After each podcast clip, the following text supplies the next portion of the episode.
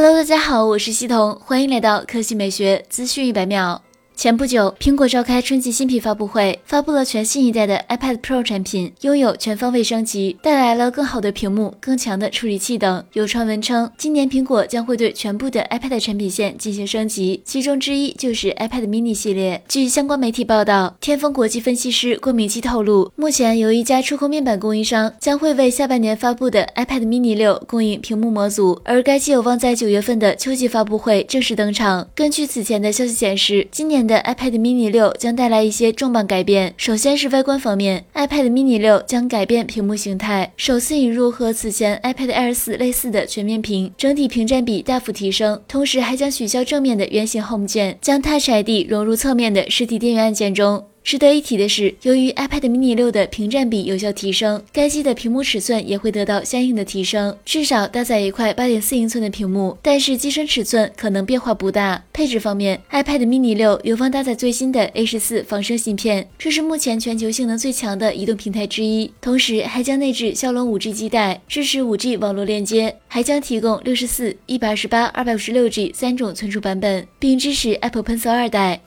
好了，以上就是本期科技美学资讯一百秒的全部内容，我们明天再见。